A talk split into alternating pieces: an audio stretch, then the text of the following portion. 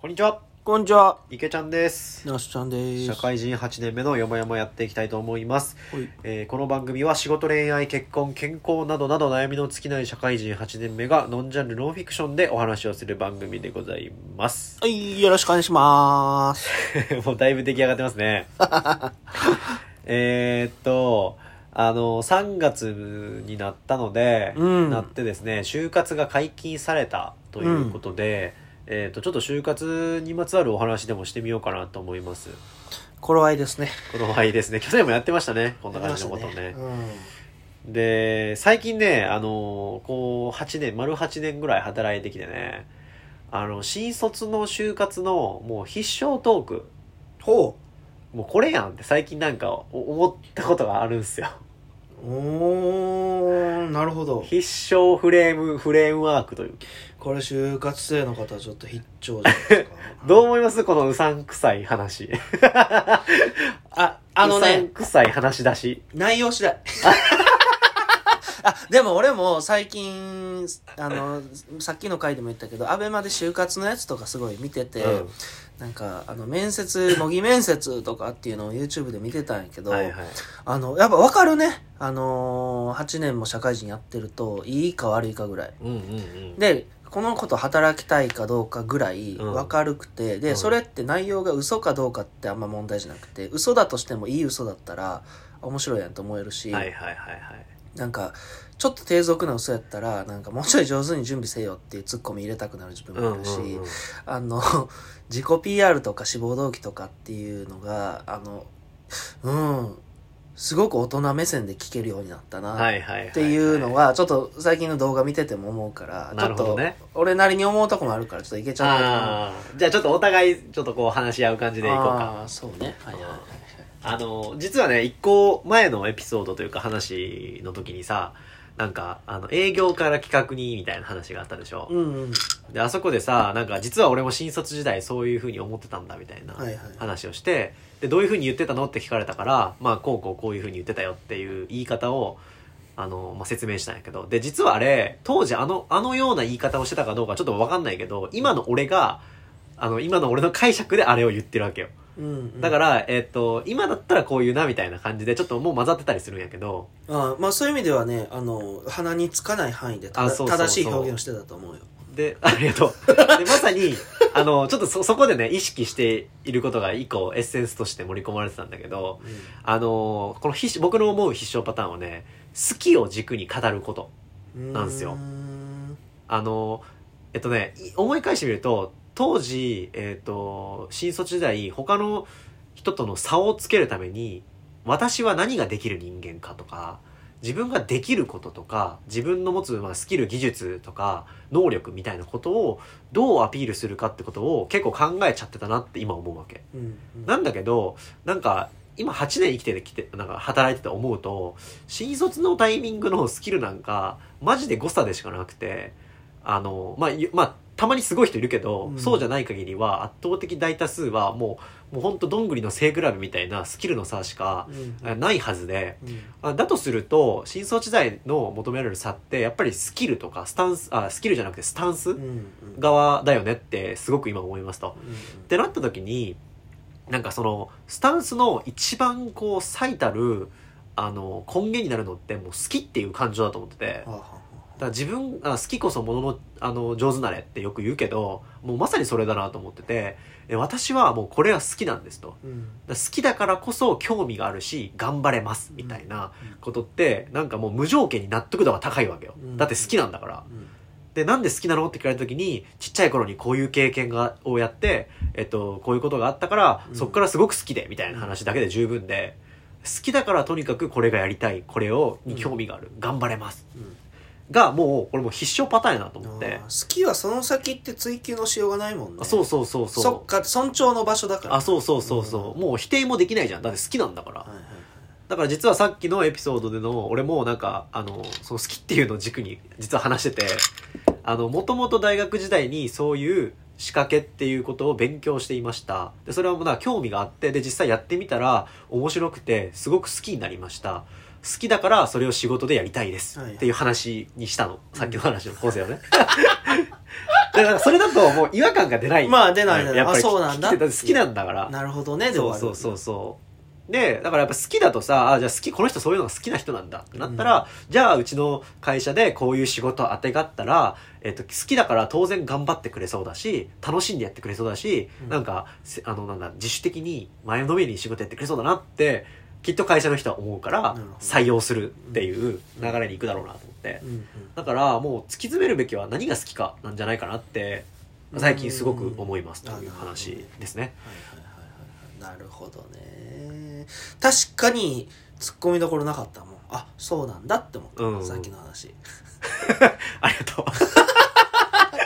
あまあ、8年間考えていけそうだね。何回も反数してるからね。まあまあそりゃそうや、うん。もうじ熟成してるから。熟成してるから、そりゃそうなるんやけど。ここでおぼつかないこと言ってたらちょっと逆にしんどいけどな、でもやっぱりね、なんか違和感感じるのって、あの、スキルの方ばっか目にいってる感じ？だから例えば、バイトとかサークルの話を持ち出して、うん。あの、こういう時にこういうまとめ方をしてとかっていう話って、はい。まあありがちやん。はいはいはい。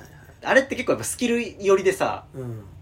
でななんかかなんだろうな。しかもそのエピソードでよくよく聞いたらなんかたまたまそういう課題に出くわした時に自分はこう解決しましたよっていうなんかある種こう偶発的なうん。あの話でもあるなと思ってて。はいはいはいでもなんか好きなんですみたいな話だともう根源的に好きだから、うん。自らそういう環境にまず、えー、と望んだしうんうん。で実際に経験してこう学びを得てっそそうだ。ていう話になってくやん。はいはい。だからものすごくこう学べる人なんだみたいな話にもつながりやすいし、うんうん。やっぱ好きっていうのを軸足に話をねあの構成して人に伝えると、まあ、はい。正しく自分自身を伝も伝わるしはいはい。あの会社の人もいいポジティブな評価を得るしっていうのですごくウィンウィンな就活ができんじゃないかなっていうのをね、うん。最近すごく思いますよっていうなるほどね。はいはい。話ですあどうですか？ーいやーうん思うとこあるね。あ思うとこあります？思うとこあるね。いや俺もね就活はね決して上手じゃなかったの多分、はい。はいあんまり俺どっちかっていうとこう生きてきたからこう考えますみたいななんか奇跡を語って気に入ってくれたとこに入ったみたいな感じやから、あんまテクニカルに上手なタイプじゃなかったんやけどそのあの思うとこあるっていうのはさっき YouTube みなんか散策してるとねうん。なんか最近就活系のネタが多くて「あの旬ダイアリー」っていう知ってる？知らない。なんかね、えっと、大学生の子が男の子が、えっとまあ、いろんな会社の面接を受けてみてあるいは他の人を大学立てて模擬面接してフィードバックももらうみたいな、まあおー就活生向けのコンテンツをやってるやつがあってそれをたまたま見てんけど面白くてである女の子がねなんか自己 PR を模擬面接でやったんやけど、うん。それがねなんか広告とかを志望してる子やったんかな、うんうんでその時の自己 PR 内容が私は最近なんかゴミ箱自分家のゴミ箱をなんかうーん見た時にちょっと面白くないなと思ったから、うん。よ夜通しそれをデザインして絵を描いたんですみたいな、うんで、えっと、それを見た母親がなんかあの前より可愛くなったねみたいなエピソードを引き合いに出して私にはそのクリエイティビティがあって、まあ、それを届けることに、まあ、あの喜びを感じるからだから私はその広告業界に興味があるみたいなことを言ってる子がいて、うんうんまあ社会人が聞くとさちょっとお大丈夫かってやつやんか、まあ あでこれってあのすごいなんか可愛らしいなってエピソードやねんけど、うん。まあ、いざその面接官の立場になるとちょっと突っ込みどころがあるあるやんか、うん。うんで俺なりの解釈はそれってもうきっとこの業界ってこういうものをクリエイティビティが求められていてだそこに向けてエピソードを作ろうっていうのがまあ思考の順序がさもうもろにバレるやん、はいはいはい。わかるやん。もう俺ら大人やし。ああそういう順序で考えてんなみたいな。分かってどっちかっていうとなんかもうちょっと自分の原体験ありきでその延長上になんかクリエイティビティの話があればいいのに、うん。クリエイティビティを話すためのエピソードを準備したっていうのがもうもろもろわかるやん。なるほどなるほどね。そうそうそう。でその大人って本当に毎日仕事してて年間2000時間以上とか仕事してるわけですよ。で5年もやると1万時間働いてて、はいはいはいはい。で意思決定する時とかなんかなんかその思考の順序とかねもう嫌でももうこれでもかっていうぐらい叩き込まれるから、うん君たちのそういう嘘はもう秒でバレるわけですよ、まあバレるね。ああはいはい、はい。ってなるわけだから、なるね。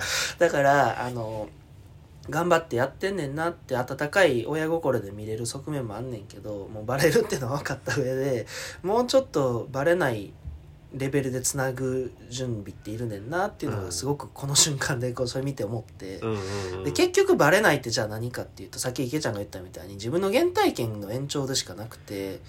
でその原体験の話って多分ゴミ箱の何かデザインをしたってさ多分4年間大学いたうちのさもう多分死ぬほど端っこの話やん。うんうん。絶対そんなことを意識して学生生活を送ってへんやんか、うんうんうん。もっとじゃあ部活何してたんとか なんかサークル何してたんバイト何してたんとかなんかそっちの日々の延長で感じたこととか、うんその先の話聞きたいなって思って なんかうんなんかそれわざわざこの1分もらって言うことだっけなっていうのを思ったから。ああなるほどね。そうそうそうそう。まさにそうだね。そうだね。えちょっと今の話聞いて俺一点ちょっと補足したいなと思ったんだけど好きだけでいくと今みたいな表面的なやつも出出ちゃうのよ、まああるよね、うん、う嬉しかった話としては成立するやん。うん。でもあれそれだとやっぱすごく浅い浅くなっちゃってて大事なのは好きで、えー自分が行動をしてみて好きがゆえに。でその結果起こった出来事からフィードバックを受けて自分がもう一もう一回変わりましたとか、うん。自分が影響を受けましたっていうエピソードが多分ワンセットであると多分いいんだろうなと思ってて、うん。今のゴミ箱の話だとお母さんが喜んでくれて嬉しかったで終わっちゃってるけどそれによって自分は何を考えて次どうしようと思ったのかっていうそこのサイクルまでちゃんとつながってないとなんかすごく浅い話になっちゃうから。ああなるほどな、だから好きを起点にするんだがちゃんとこう自分にもフィードバックをもらいましたっていうことをちゃんとこうぐるぐるを回してますよっていううん。好きのぐるぐるを回してるって話が、あのーいいんじゃないかなっていうふうに思ってますっていう。ね。まあ本当やったらそこにもう何回転もああそう何回でもあればあるほどいい。うん。うん。なんか真実味があるもんね。そうそうそうそうそうそうそのエピソードが悪いわけじゃなくてね。そうそうそう。